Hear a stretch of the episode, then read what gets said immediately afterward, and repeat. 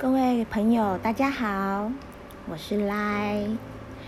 这个礼拜大家过得好吗？最近确诊的人数又越来越多了，大家也一定心里面也很惊慌吧？来也一样，非常的担心。但是相信大家能够一起度过疫情这个难关。今天呢，来不讲一些呃长照的。的小讯息，来来跟大家分享一个呃长照的故事。这个算是来自己的故事啦。哦，来在刚出社会的时候，大概十多年前的时候，来的啊来自那时候就已经遇到了啊长照的问题。那时候刚毕业的来呢。独自在外县市工作，那呃自己的母亲是留在家乡里面，自己一个人独居。当然了，那刚毕业的毕业的学生，工作的薪资当然是没有那么的高，加上负担薪水的，呃薪水需要负担房租啊，还有学贷啊一些。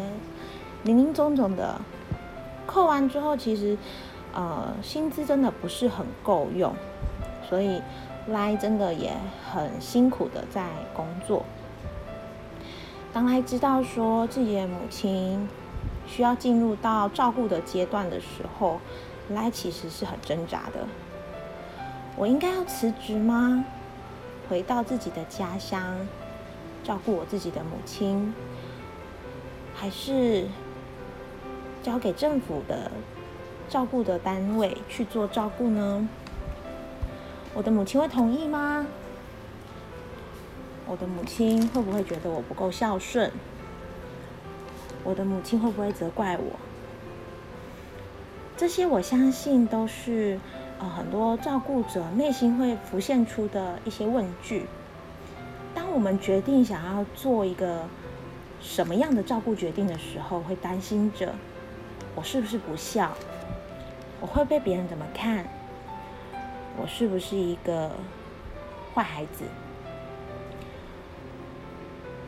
当来真的压力很大的时候，来真的不知道该怎么办。来也不是独生子女吼，来有一个亲生的姐妹，但是我们都在外县市，我们真的没有办法。呃，及时的赶到家里面去帮助我那个需要照顾的妈妈，所以有一阵子我们真的是疲于奔命哈。呃，假日的时候就轮流要呃讨论好这个礼拜谁回去，下一个礼拜谁又回去，然后去满足一下妈妈假日的时间去做一些协助。也不是说平日真的不不需要协助，而是。我们的能力只有这些。那赖的母亲是拒绝外人协助的，所以呢，我们评估过后，呃，他平日的生活，我们就把他生活所需的东西全部都放在他触手可及的地方。那厕所也在他的房间旁边。那尽量把路线都维持在一个安全的环境之下。那手机也设定好了，也设定好了该怎么样拨打，或者是呃有一个求救的。电话的紧急按钮可以直接打的。赖跟赖的姐妹做了非常多。那时候赖觉得，哦，世界上好像很多不该发生的事情都发生在了赖的身上。赖还年轻，我还应该要谈恋爱，我还还没有结婚，我怎么就遇到了长照的问题呢？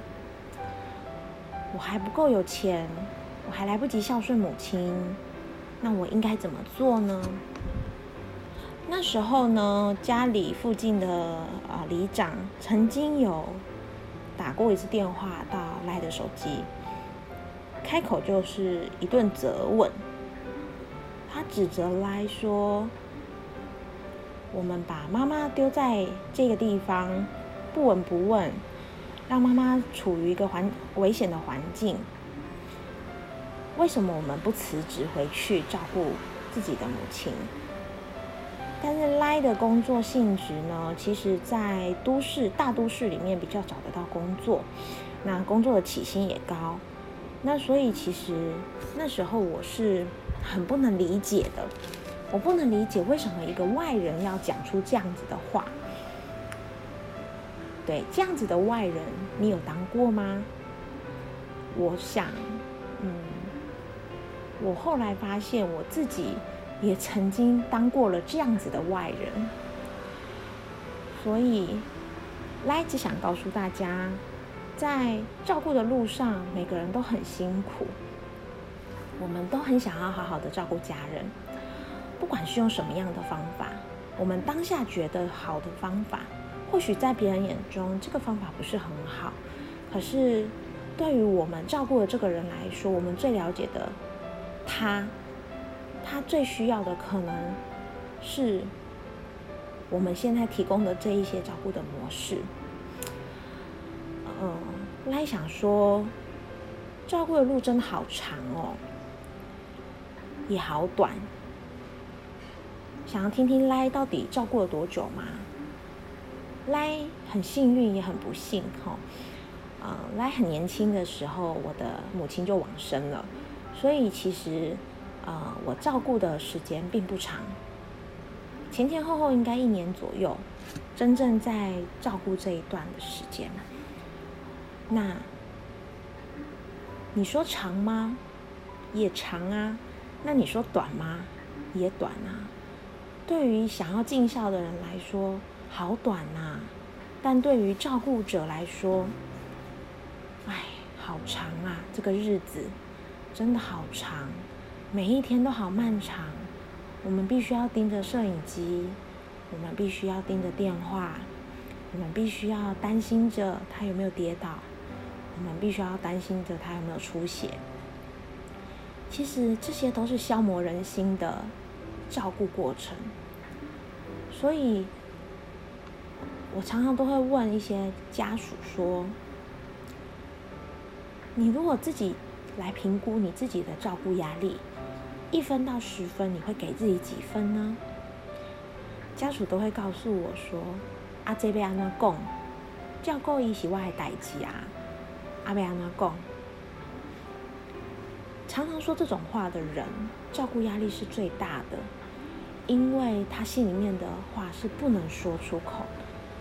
所以有一次，我就在一个家属面前跟他说道：“你唔知安怎讲，是因为。”你感觉你讲出来就是不好惊，因为这是你应该做的。你感觉这是应该做的代志，袂当报，袂当甲人讲，袂当讲你忝，袂当讲你辛苦，不能抱怨，不能跟别人说。他突然睁大眼睛看着我，这是一个已经退休的男士，看着我说。你一定是有照顾过人，对不对？你才会说得出这些话。对，没错，这些都是你们藏在心里的话，来替你们说出来了。你们都会想着，我要怎么说呢？他是我的责任呐，他是我的母亲，他是我的父亲，他从小养育我。他从来不把辛苦挂在嘴边，为什么我现在只是照顾他一两年而已，我就应该，我就要说辛苦，就要说累呢？我就应该要求助呢？但是其实大家怎样，这些照顾都不是在比谁比较辛苦，谁比较累，而是你自己的心里能够负担吗？这是你要问自己的。每个人的心理强度不一样啊，像很多人都有告诉过来，包括之前来有曾经去，因为照顾妈妈，后来妈妈过世之后，呃，来有一段日子很低沉，有去做过心理的智商，心理智商是有告诉我，他觉得我的心理的承受力是算很强的，所以啊，从来的原生家庭啊。还有一些小时候的故事啊，整个成长的过程，让来心理的承受力是大的，但每个人的承受力不一样啊。赖的承受力大，不代表你的承受力也大啊。赖的坚强，不代表你也坚强啊。而且我在照顾的时候，我很不坚强，常常会为了一通电话找不到妈妈，开始紧张落泪。常常因为哦，监视系统拍不到妈妈的死角，然后紧张到没有办法吃饭。这些东西我都理解，所以我想要告诉大家的是，长照是一个很重要的议题，也是一个需要被重视的议题。但是，该重视的不是只有被照顾的这个人，而是整个环境体系的人都该被照顾到，不管是受照顾者还是照顾的人。都应该要被照顾到。政府现在会开始非常的积极的推动一些照顾者的一些舒压，照顾者的一些呃呃支持团体，这些都是为了要预防，为了要避免照顾者因为压力过大造成的一些所谓的长照悲歌。说到长照悲歌，我们真的很不喜欢听到长照悲歌这四个字。但是有时候真的，有时候看了这个家庭的过程，会觉得这个这个家好辛苦哦。为什么他们都不求助呢？为什么为什么他们会不知道长照呢？为什么呢？这也是来开始想要准备录制这个 project 的节目吼，就是因为我很想要让不同领域的观众知道长照这件事情在讲什么，在做什么。因为我好想要让大家只要有机会就可以接触到长照这一块，所以来才会啊利用自己的时间来做这样子的事情。好啦，那今天的照亮你心是来的一些心路历程的分享，那还是想要跟大家做一个提醒跟关心吼。外出的时候记得口罩要戴好，酒精也要带着。那希望大家就是没事的时候尽量少外出到一些啊复杂人烟复杂的场所。那但是该去的地方还是要去哦。虽然医院很多人，但是你的慢签到期了，还是得要去看医生哦。那不要因为怕感染、怕什么病，然后就耽误了自己慢性疾病的追踪，到时候造成身体的伤害，更得不偿失哦。好啦，那今天来的照亮你心就到这里结束喽。谢谢大家的收听，下次再见喽，拜拜。